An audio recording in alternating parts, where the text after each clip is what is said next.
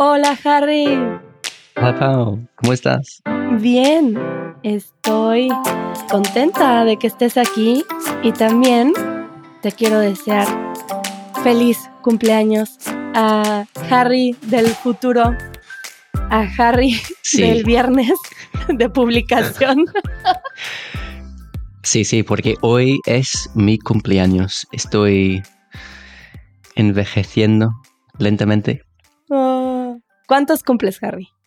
Ah, son 27 hoy. Ay, no, hables de envejecer a los 27 años, Harry. Bueno, envejeciendo. bueno, todos estamos envejeciendo. sí, normal. bueno, yo estoy muy contenta de que estés aquí porque es la primera vez que conmigo está un host que tiene la experiencia de haber aprendido español. Entonces creo que nos puedes dar algunos puntos muy especiales que a lo mejor yo no soy capaz de observar porque yo no aprendí español como segunda como segundo idioma. Entonces, es verdad, es la primera vez que tienes a alguien no nativo en el podcast?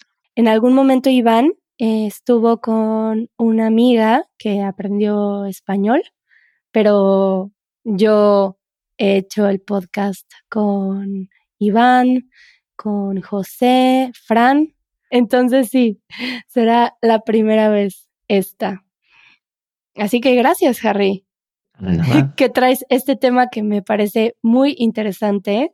Sí, hoy vamos a hablar de qué acento aprender cuando empiezas a aprender español o, por ejemplo, si llevas un, tiempo aprendiendo y estás pensando, hmm, me gustaría especificarme un poquito en una, región o tienes un país en mente para enfocar tus estudios. Suena algo gracioso eso, como si fuera una maestría. Como aprendo español general con maestría en acento colombiano. en español de Perú. podría ser, podría ser. Bueno, estoy, estoy pensando en, la gente que aprende desde, desde su país de origen, tal vez, que no sea un, un país en que hay, ya hay un, una opción muy obvia para escoger. ¿Cómo fue para ti, Harry? Bueno, como que soy del Reino Unido, ah, la mayoría de la gente aprende español de España en la escuela.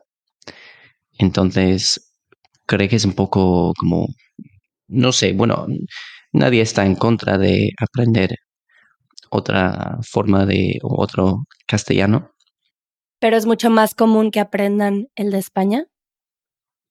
Sí, sí. Eh, según el, profe o la profesora, eh, depende un poco, pero creo que la gran mayoría van a aprender ah, español de España. O sea, no sé, tengo unos amigos ahora que son profes de español ahí en, en ah, Inglaterra y tienen acentos uh, colombianos o mexicanos. Entonces, seguramente sus estudiantes también van a, tener este acento, tal vez. Pero bueno, hay algo más que el acento, que también tenemos diferencias gramaticales o formas distintas. De hecho, como antes de, empezar con eso, tal vez podemos aclarar qué es ah, el acento y ¿Cómo refieres a las variaciones diferentes de, del castellano? ¿Por qué son acentos diferentes para ti el castellano de España y el castellano de México? Sí. ¿O son dos, dos españoles? Porque, ya no sé. Bueno, observo que existen diferentes formas que me hacen pensar que es un español distinto por diferencias gramaticales, pero también tenemos un acento diferente. Para mí el acento es el tono en el que se habla o esto de pronunciar la Z y la C como zapato, ni siquiera creo que lo puedo hacer. Zapato, zapato. Eso para mí es el acento. Y digamos que formas más eh, gramaticales me hacen pensar que hay una diferencia en el español. Entonces, no estamos tal vez hablando tanto del acento como dentro de un país, porque claro, dentro de un país hay acentos diferentes. En España tienes el acento de, de Barcelona incluso, o el acento de Madrid, muy distinto para algunos. Claro. o incluso eh, de Andalucía, que tiene fama de ser un acento bien uh, diferente, bien distinto. Uy, a mí me parece muy difícil a veces entender el acento de Andalucía. No siempre, pero hay personas que, que hablan español de Andalucía y bueno, tengo este recuerdo de haber estado en un elevador. ¿Tú sabes lo que es elevador? ¿Elevador? No, no sé, dime. Bueno, ascensor. Mm, vale. Estaba en un elevador y estaban dos personas hablando y por todo el tiempo que estuve dentro de este lugar, no entendí lo que dijeron estas dos personas y estaban hablando español en Andalucía. Wow, qué curioso.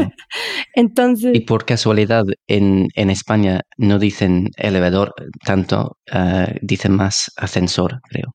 Sí, en, en México tenemos también, pues claro, siendo un territorio tan grande, hay acento del norte de México, del sur de México, incluso solamente en la Ciudad de México, te podría decir que existen alrededor de cinco diferentes acentos solamente de la Ciudad de México.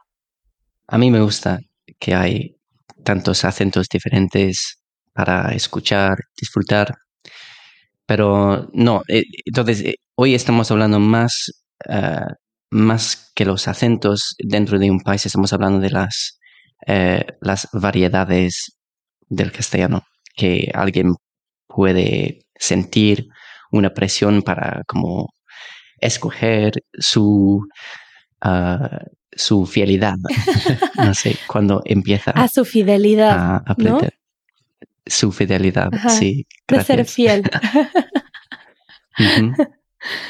¿Nos quieres explicar cómo fue para ti? Si hubo un momento de elección consciente o cómo Exacto. Fue? Entonces, después de la escuela, uh, de hecho, me fui a Colombia Con el objetivo de aprender el español de ahí un poquito. Y no te voy a mentir, uh, pensé antes en, uh, este, en, los acentos y hab había escuchado que el acento en Colombia es un acento muy puro y no me ves, pero estoy haciendo con los dedos así, eh, en, entre comillas. Ah, ya, ya, ya. Y que es un, que es un español bastante uh, agradable o bastante bueno, digamos, que pensaba hace seis, siete años, que pensaba, mmm, eso sería un, un buen, buen sitio para empezar. Bueno, en mi experiencia con personas que son de Colombia, es que creo que hablan muy lento.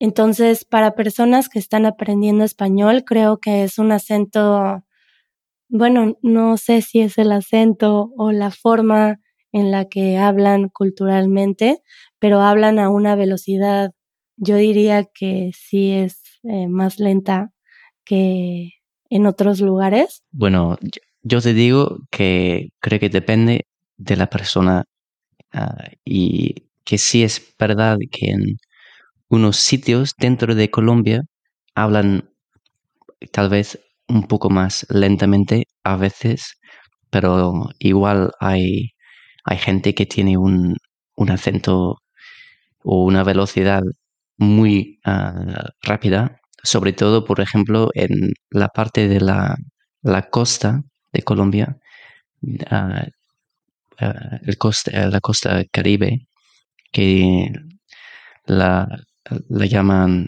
costeña, o la, la gente, los, los costeños, y que de hecho son los coteños, porque no pronuncian el, el S. ¿Coteños? Tanto y hablan muy rápidamente. Sí, coteños, o coteños, los coteños. Como... Eso no lo sabía.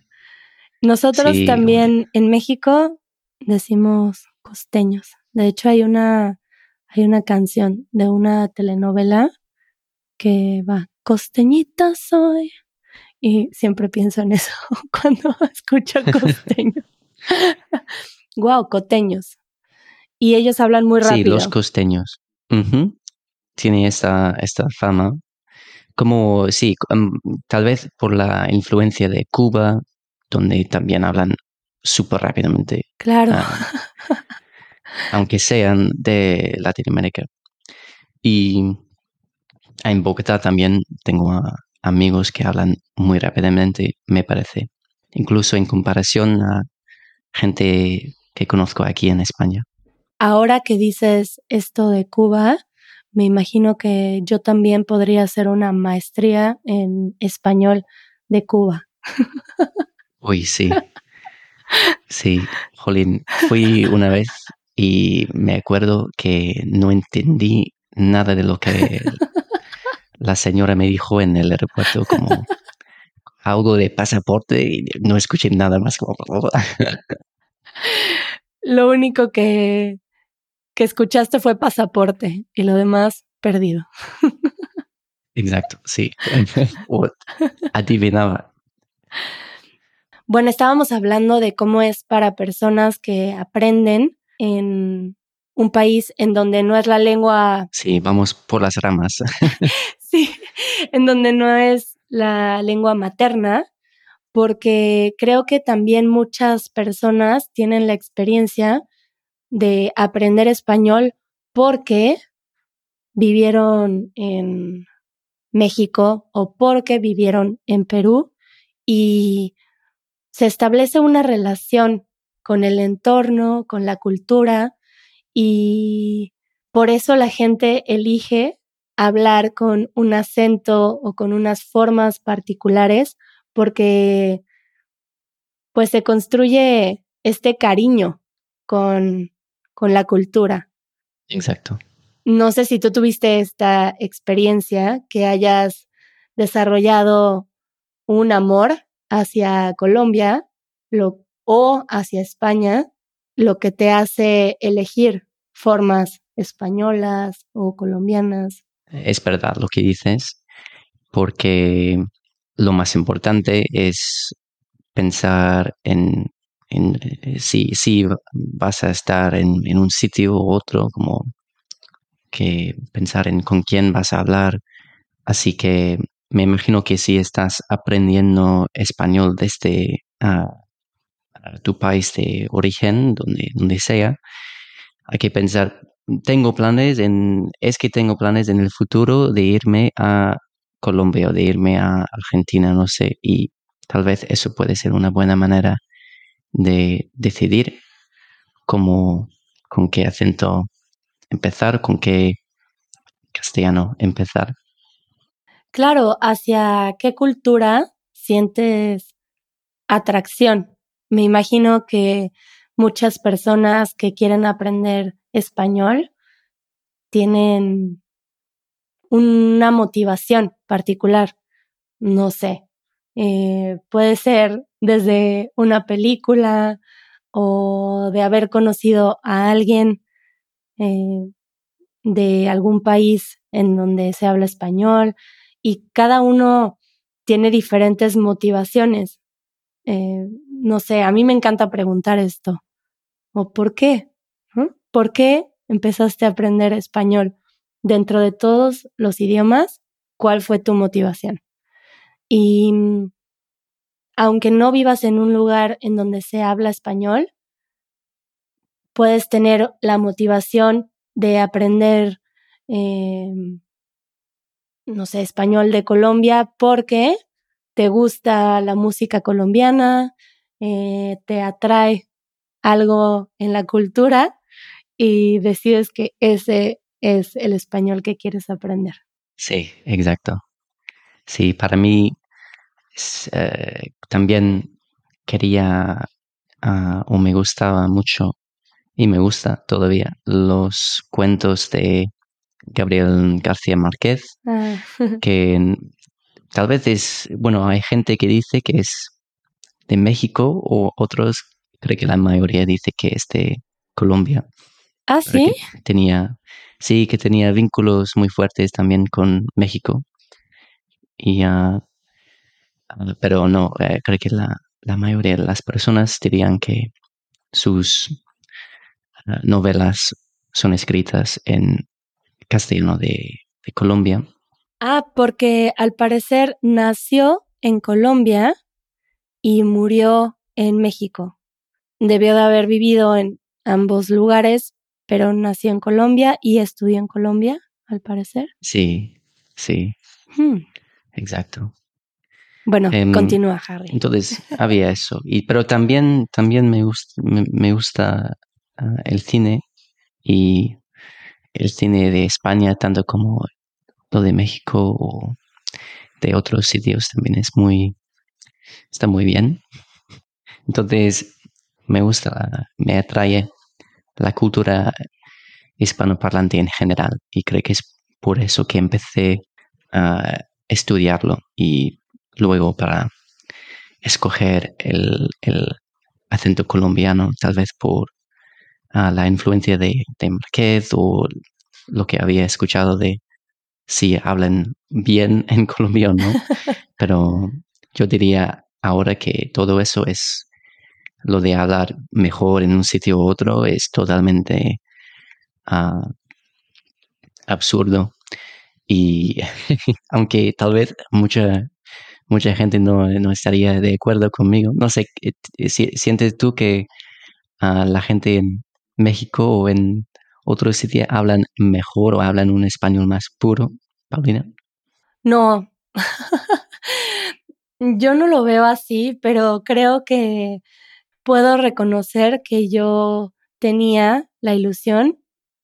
Puede ser que todavía tenga un poco esta idea, pero ahora puedo reconocer que estoy equivocada, pero a veces tenemos esta ilusión de que en México no tenemos un acento en el centro de México. Sí. Pero esto me parece una visión como muy, eh, no sé, como, no sé si la palabra es egoísta, ¿no? Es como muy eh, mexicano centrista.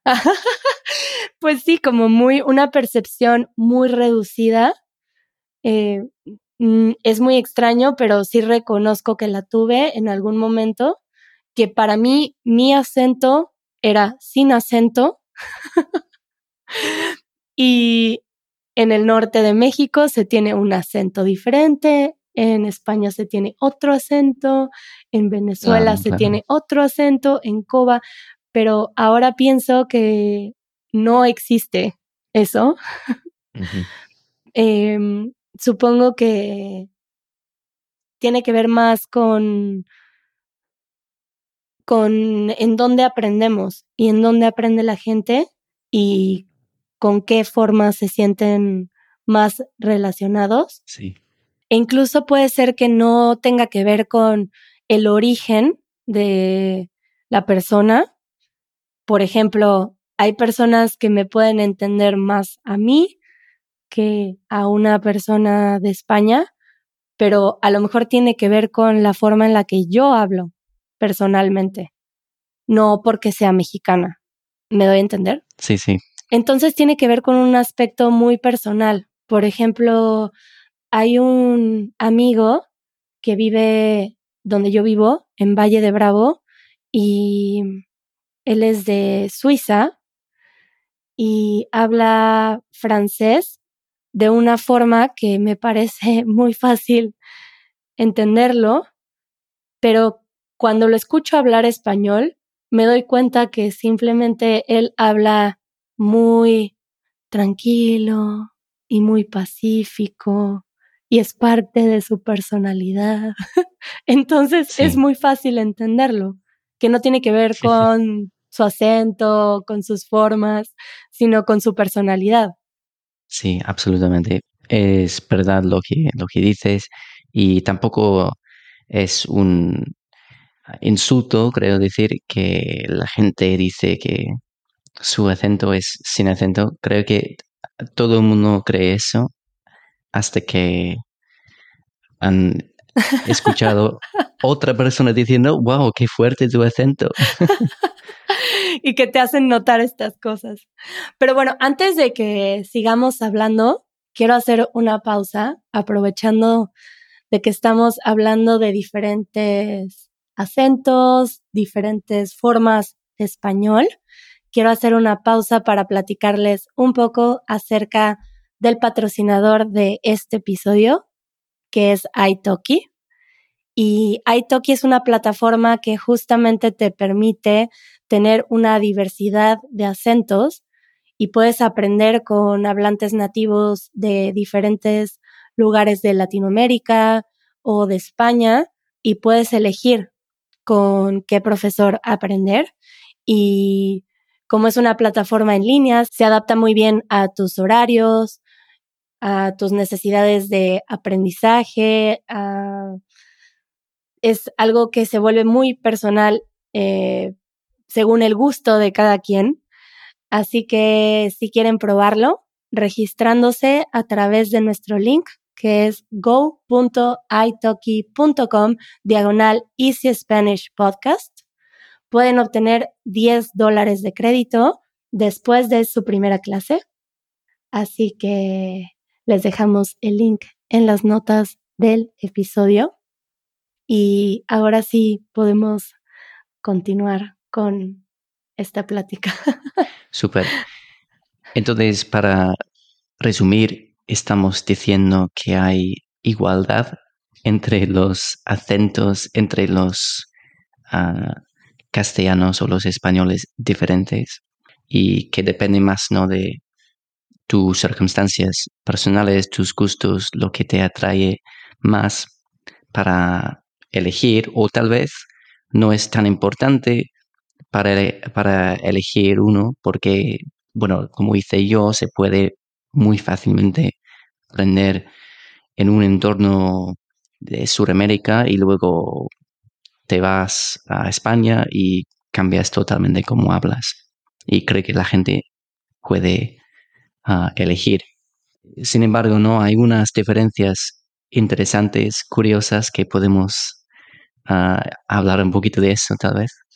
Sí, porque creo que hay algo bien bonito también de mezclar diferentes expresiones, diferentes acentos. sí. Bueno, no sé, a mí me parece encantador cuando alguien ha elegido tomar un poco de aquí, un poco de acá y nada más teniendo la conciencia de que tal vez en algunos lugares no se usa mucho esa expresión y que la vas a tener que explicar, pero hay algunas que se siguen entendiendo y me parece también bonito coleccionar eh, un poco del español de Colombia, un poco del español de México o de Venezuela y me parece interesante también. Para ti, como alguien de México, ¿no te resulta un poco raro si alguien como yo te habla diciendo aquí y allá una palabra colombiana otro que es de España y luego un, terminando con una frase pura mexicana, ¿no, no, te, ¿no sería un poco gracioso o chistoso, debo decir? Me parecería curioso y a lo mejor sería un tema de conversación con esta persona que le preguntaría, qué curioso que tienes expresiones de tal lugar y de tal lugar, pero yo creo que en mi experiencia con, con personas que aprendieron español, siempre siento que hay una forma dominante. Si aprendieron en España, esta forma es dominante y las otras frases y las palabras que adaptan de otros lugares, se siente que están llegando de una forma secundaria. Pero también, además del vocabulario, que podemos dar unos ejemplos después, eh, hay un poco de diferencia de la gramática. Por ejemplo, el uso de vosotros o ustedes para el plural. Ah, y a ti, como si yo como extranjero hablando contigo, si estoy hablando contigo y eh, alguien más que también es de México, ¿prefieres que digo ustedes que quieren hacer o vosotros que queréis hacer?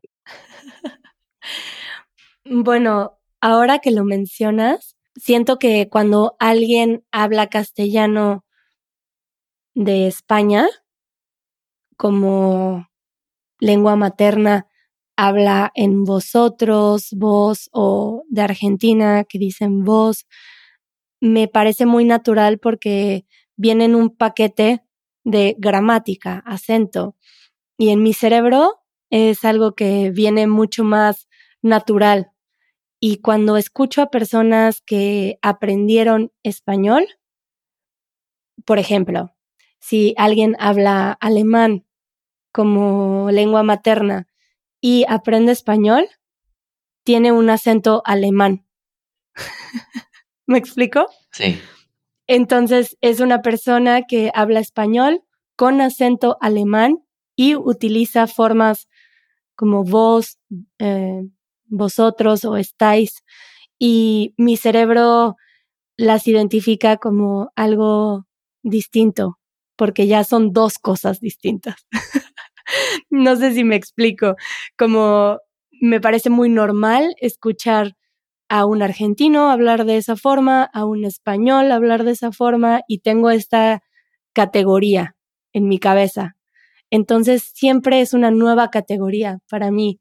Por ejemplo, que tengas tú un acento inglés con influencia de España e influencia colombiana. Y puedo reconocer esto en tu forma de hablar y me parece algo lindo. Vale, entonces yo estaba aquí intentando enfocándome en utilizar uh, ustedes cuando estoy hablando contigo y con Fran, por ejemplo, pero no hace falta. No hace falta. Yo creo que siempre lo entendemos. Eh, yo creo que se trata de que todos nos podamos sentir cómodos expresándonos y que nos queramos entender. En mi opinión, eso es lo que me gusta. Entonces, no siento ninguna diferencia y no creo que se tenga que hacer esa diferencia consciente. Si te sientes más cómodo hablando de tú o de vos, aunque yo hable de tú, puedo recibir perfectamente que me hables de vos. Muy bien. Lo que sea que se sienta más natural para ti, Harry. sí que era un poco eh, difícil para mí eh, aprender la, el vosotros, porque claro, si aprendes castellano de Sudamérica y luego, luego no utilizas el vosotros, donde no lo practicas, y aunque lo había estudiado en la escuela, al, venir en España era como luego nueva forma para aprender y utilizar y es difícil como adaptarse a veces. Entonces sí, eso puede ser un consejo si cuentas en eh, mover entre los países que vale la pena um, aprender los dos tal vez para que no sea algo súper extraño cambiar después. Bueno, vamos a pasar ahora, antes de cerrar, a mencionar algunas de estas palabras o frases que incluso dentro del equipo de Easy Spanish es un tema particular que notamos. Eh, no sé, hemos mencionado la diferencia entre por ejemplo, alberca y piscina, que ha salido un par de veces en el podcast, eh, o en este podcast que mencionamos ascensor y elevador, o no sé, algunas frases que Fran, siempre que digo luego, luego, Fran, que Fran siempre le causa mucha gracia que diga esto. ¿Y qué significa luego, luego? Luego, luego. Podría decir, eh, vamos, a, fuimos a comer luego, luego de grabar el podcast, como enseguida. Wow, ok, enseguida. Interesante. Algo que está muy cercano, una acción que está muy cercana del, de la otra. Ah, súper. Entonces, como, sí, luego, luego, como lo hice enseguida. Es como, Mm, eh, ¿cuándo, ¿cuándo hiciste esto? Sí, luego, luego de que te vi. Después de que te vi, pasó justo esto. después. Ajá, justo después. Ajá. Wow. Con el tiempo que e- era muy gracioso, muy divertido en Colombia, es el ahorita. No sé si dicen eso también en México, pero ahorita, que es, es diminutivo de ahora y puede significar en 10 minutos o en, en una hora o dos horas incluso. Sí, eso también está en algunas, en el video de 10 cosas que no debes de hacer en México. Mencionamos esto de la ahorita también. Y ahora que mencionaste la palabra gracioso, recuerdo que también para ustedes es un poco diferente escucharme decir chistoso. Está chistoso. Chistoso era una de las palabras que tuve que olvidar cuando vine a España. Porque nadie la entendía. Sí, o lo, lo entendían, pero luego dijeron, ah, pero sabes que es gracioso, de hecho. o dice, mejor, mejor decir gracioso aquí. O no es una palabra tan común lo de chistoso, entonces cámbialo por este. Intenta con eso. y eh, sí, me gusta también. Sí, y otra que salió justo antes de grabar, que dije, ¿te late si hacemos esto? Le dije esto a Harry y me di cuenta que esta frase no es muy común en otros lugares. Sí, ¿qué significa te late? Te late, que además hay un, hay una expresión que utilizamos que decimos, ¿te late chocolate? Pero late viene de latir, latir del corazón. Entonces, es como, ¿te gusta la idea de hacer esto? ¿Te gusta la idea de comer un helado? Diría, ¿te late comer un helado? Mm.